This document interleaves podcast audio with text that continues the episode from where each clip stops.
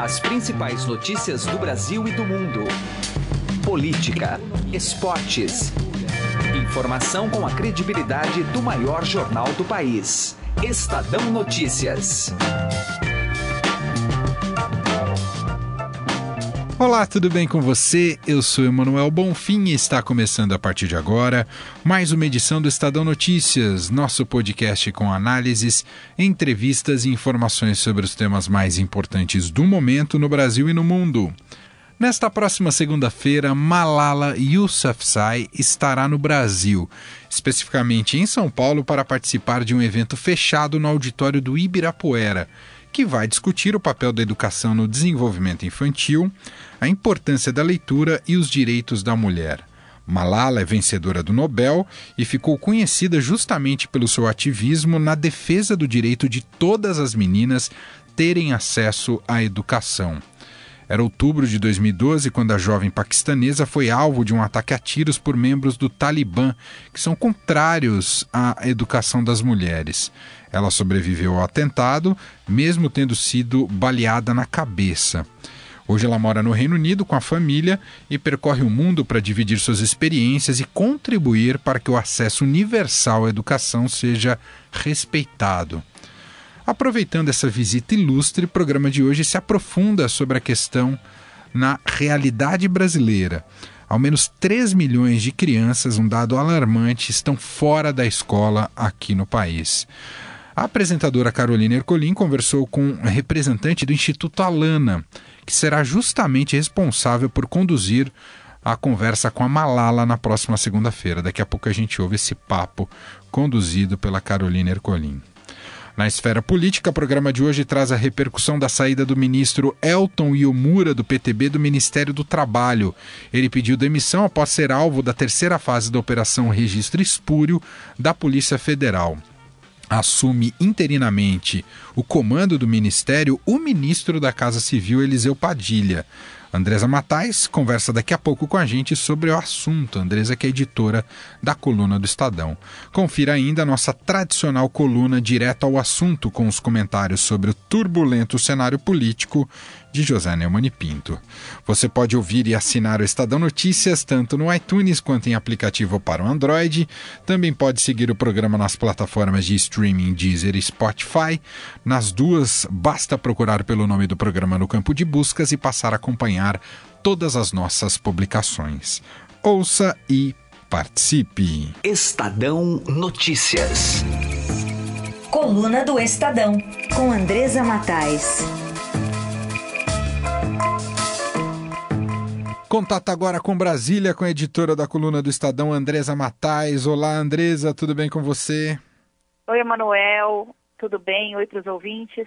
Andresa, ontem acompanhamos mais um capítulo de uma crise para o governo Michel Temer, desta vez no Ministério do Trabalho, na crise nova no Ministério do Trabalho, envolvendo o PTB, vem uma série de escândalos. Ontem resultou na demissão, na, no pedido de demissão do Elton Yomura, deixou o comando da pasta após ele ser alvo de uma operação, terceira fase da Operação Registro Espúrio, e o governo rapidamente colocou ali interinamente Eliseu Padilha. Como é que você observa esse movimento, Andresa? Foi muito rápido, né, Manuel? O governo aprendeu a lição depois do caso da Cristiane Brasil, que se prolongou muito e acabou deixando o governo numa, num desgaste muito grande, tanto o governo quanto o PTB.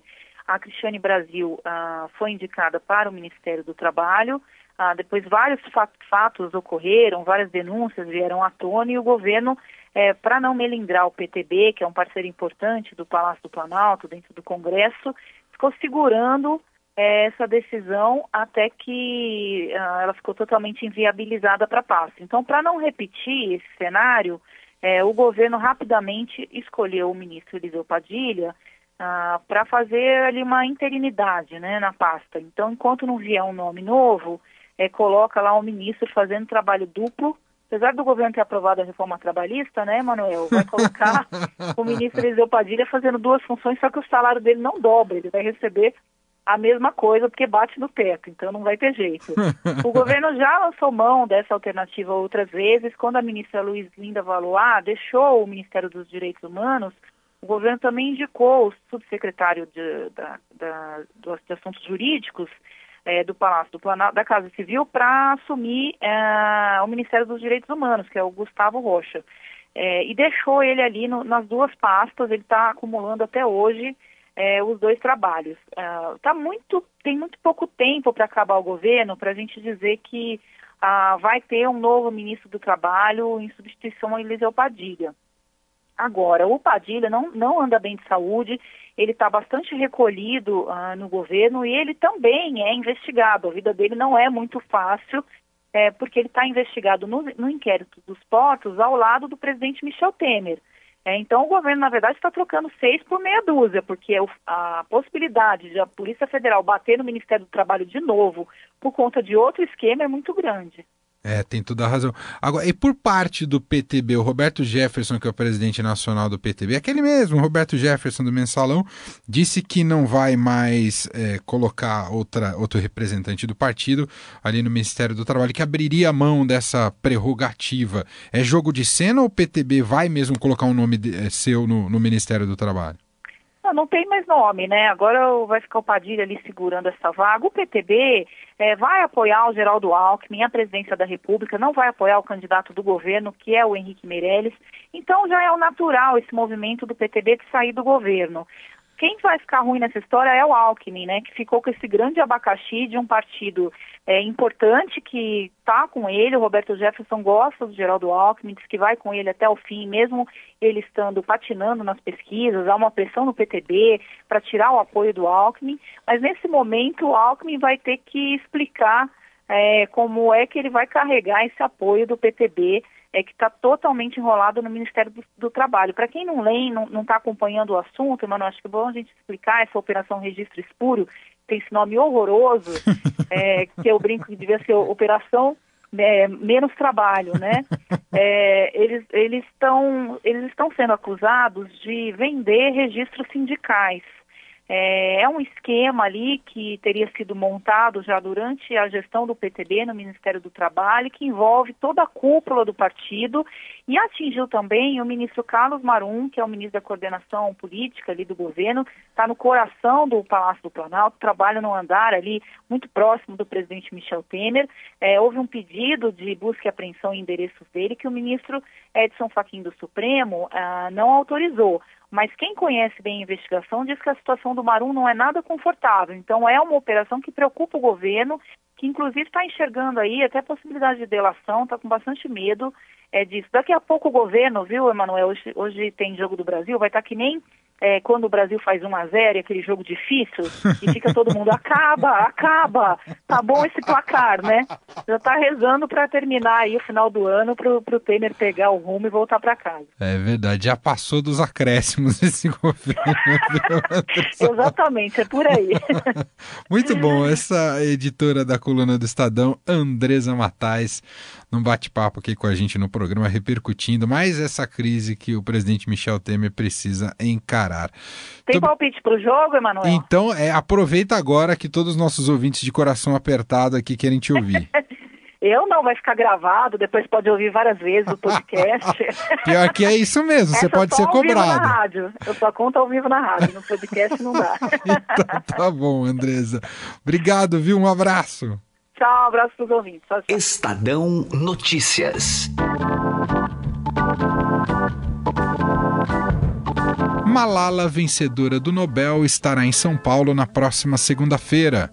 O destaque chega agora aqui no programa com Carolina Ercolim. Bom, nesta segunda-feira, dia 9, a jovem paquistanesa Malala Yousafzai, de 20 anos, vencedora do Prêmio Nobel da Paz em 2014, estará em São Paulo para participar de um evento que vai discutir o papel da educação no desenvolvimento infantil e das mulheres no Brasil.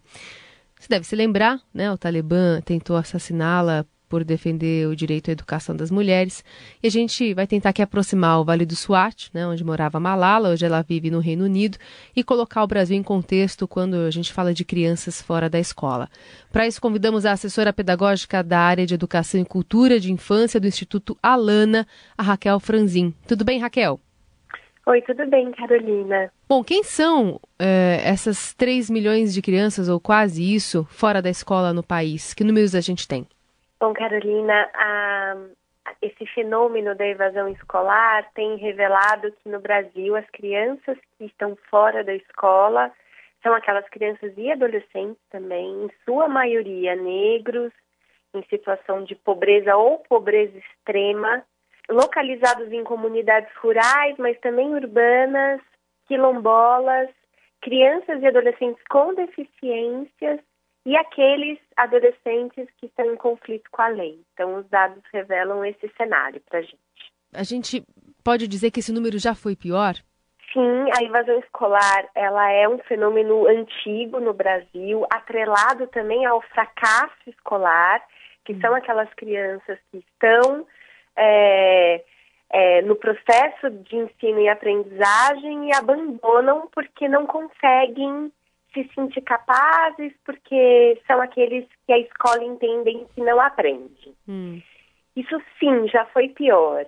Mas a gente precisa entender que no Brasil a, o acesso à educação ele é muito recente, né? Então a gente tem a Constituinte de 88, a Constituição dando a educação como um direito social para todas as crianças. Até então, a educação era um espaço para poucos e privilegiados, especialmente para os homens e para as famílias mais ricas. Uhum. Então, de 88 para cá, que a gente teve uma, um grande esforço de universalização do ensino, a gente também passou a se deparar com crianças mais pobres, crianças de todos os tipos de é, classes sociais dentro da escola e uma escola que não sabe lidar com toda essa diferença e também com crianças em situações de desigualdade. Uhum. E aí a evasão se mostrou muito forte.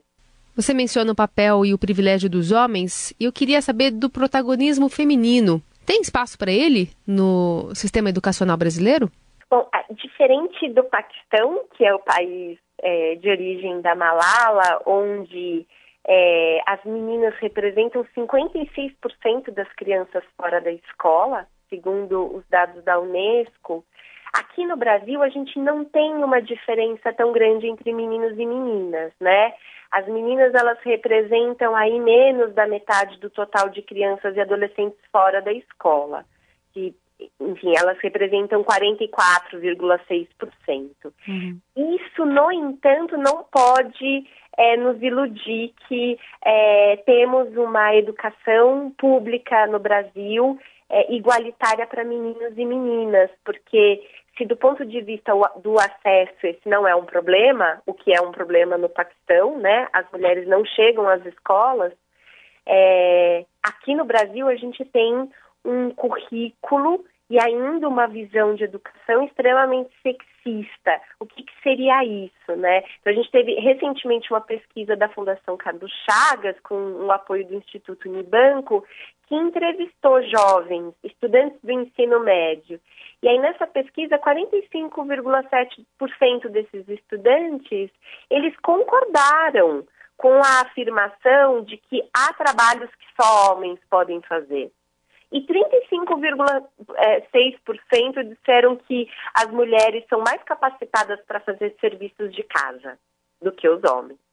Isso mostra que, apesar das meninas e das mulheres no Brasil até terem êxito melhor na educação ao longo de sua trajetória, somos nós que concluímos aí mais a etapa do ensino médio, mais o ensino superior, a gente ainda tem uma visão social aprendida e muitas vezes reforçada na escola de que a menina não pode ser o que ela quiser ser, de que a mulher e as meninas cabem ainda a um, um, trabalho diferente, uma aprendizagem diferente, né? A gente tem uma naturalização social, Carolina, que é de que as, os meninos vão melhor nas exatas do que as meninas, uhum. né?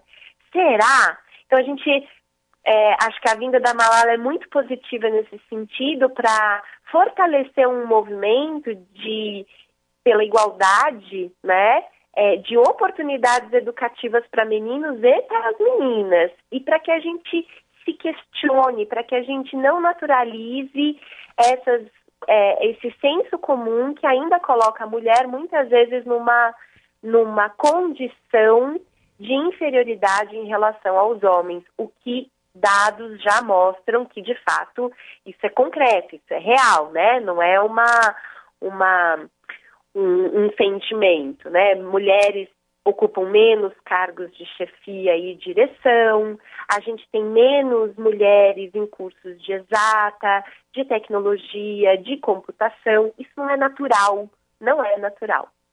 E nesse contexto, né, Raquel, a gente só entende ainda mais a importância, o quão forte é o significado da Malala para a questão da educação, passando pelo Brasil também. Eu até convido o nosso ouvinte aqui a ouvir um trechinho da fala dela aos 16 anos, lá em 2013, na Assembleia de Jovens da ONU, quando ela pediu mais esforços globais para permitir que as crianças tenham acesso às escolas. The Taliban shot me on the left side of my forehead. They shot my friends too. They thought that the bullet would silence us. But nothing changed except this weakness, fear, and hopelessness died. Strength, power, and courage was born. É, e nesse trecho fala que se os terroristas pensaram que eles mudariam meus objetivos, interromperiam minhas ambições, nada mudou na vida, com exceção disto. Fraqueza, medo e falta de esperança morreram. Força, coragem e fervor nasceram.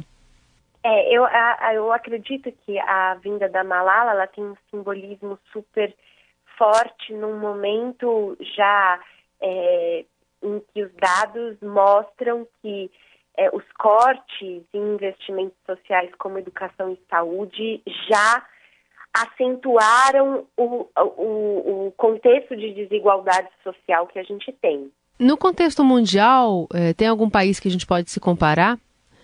Com uma situação semelhante ou que já passou por isso e evoluiu ou não? A gente tem aqui exemplos na América Latina, Carolina. De um modo geral, América Latina e Caribe se esforçaram muito nas últimas décadas para é, trazer esses avanços de acesso, mas eu destaco aqui o, Chile, que é um país próximo ao Brasil, tá no, no Cone Sul, que, além do acesso, vem também mostrando inúmeros esforços, não só na agenda da educação, mas no campo social, de olhar para os desafios sociais que a gente tem e pensar numa educação que possa dialogar com esses desafios. E dentro do, do Brasil, tem algum exemplo bom que a gente pode usar para aperfeiçoar o que tem sido ensinado nas escolas? Como é que essas crianças permanecem lá? Aqui no Brasil, a gente também tem cenários inspiradores. Conhecemos a trajetória de uma escola que participa do programa Escolas Transformadoras, que é uma iniciativa da Choque em correalização com o Instituto Alana. É uma escola pública municipal de Manaus, ela chama professor Valdir Garcia, fica no bairro de São Geraldo, um bairro periférico, né, à margem da cidade, e é uma, uma história de uma escola que em, 2000, em 2007, aproximadamente, ela tinha quase, é, ela tinha que lidar com um indicador de 70% da escola evadida. 70%? É, é, é, é, coisa, é, são dados muito altos. E, por, e onde estavam essas crianças? E o que essas crianças faziam? Uma escola de ensino fundamental, não de ensino médio. A, a diretora, com um esforço enorme da comunidade, de estudar as características socioterritoriais ali daquele, né, daquela região, descobriu que essas crianças não estavam tão longe assim. A maior parte dessas crianças, elas tinham ali nos faróis, nos semáforos, né, do bairro, um lugar onde elas né, buscavam dinheiro, onde elas podiam brincar, e aquilo provocou a escola. A escola passou então a, a fazer uma busca ativa dessas crianças. Isso é um esforço que não, não é só da escola, é de toda a rede pública da cidade. E como é que estão os índices dessa escola hoje?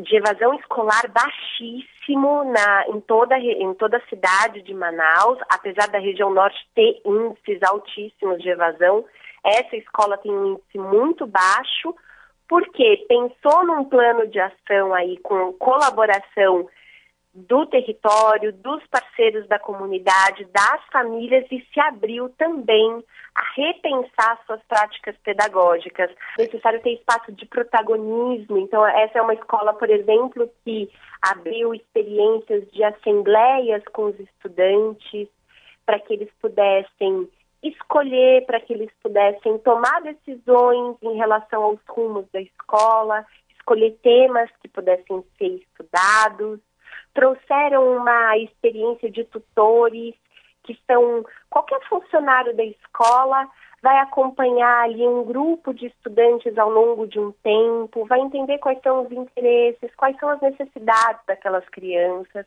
vai estabelecer um diálogo mais próximo com cada um.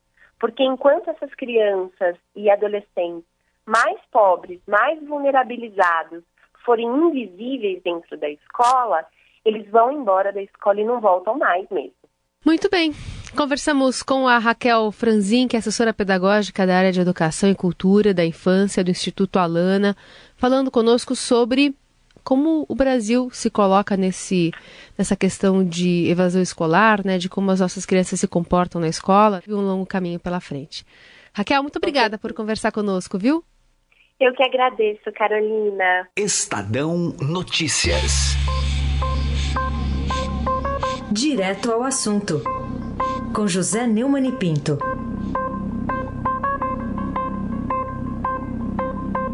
Como estamos em tempos de Copa do Mundo, lembrei-me de Cláudio Coutinho, o técnico da seleção brasileira na Copa da Argentina, que tinha uma grande predileção pela polivalência de seus jogadores. Pois é, o Temer também tem um jogador polivalente. Pois é, o deputado Nelson Marqueselli, do PTB de São Paulo. O deputado Nelson Marqueselli é, criou um projeto de lei para perdoar todas as multas cobradas pelas autoridades pela quebra da ordem pública pelos caminhoneiros nas estradas.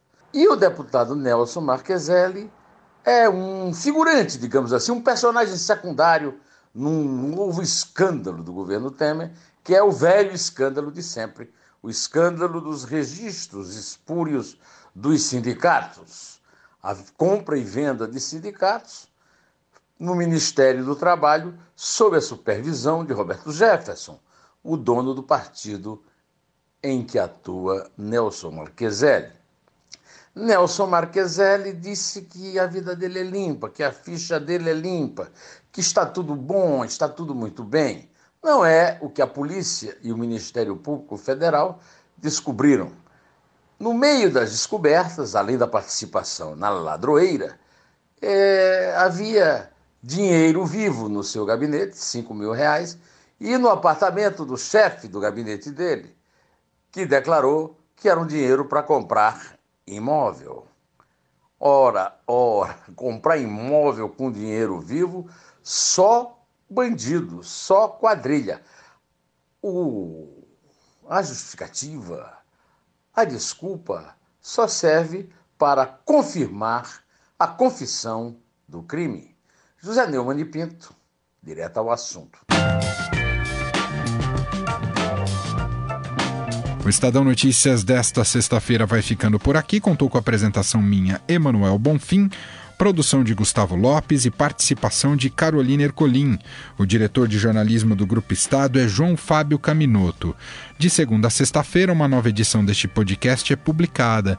Tem tudo no blog Estadão Podcasts. Estamos presentes também na Deezer.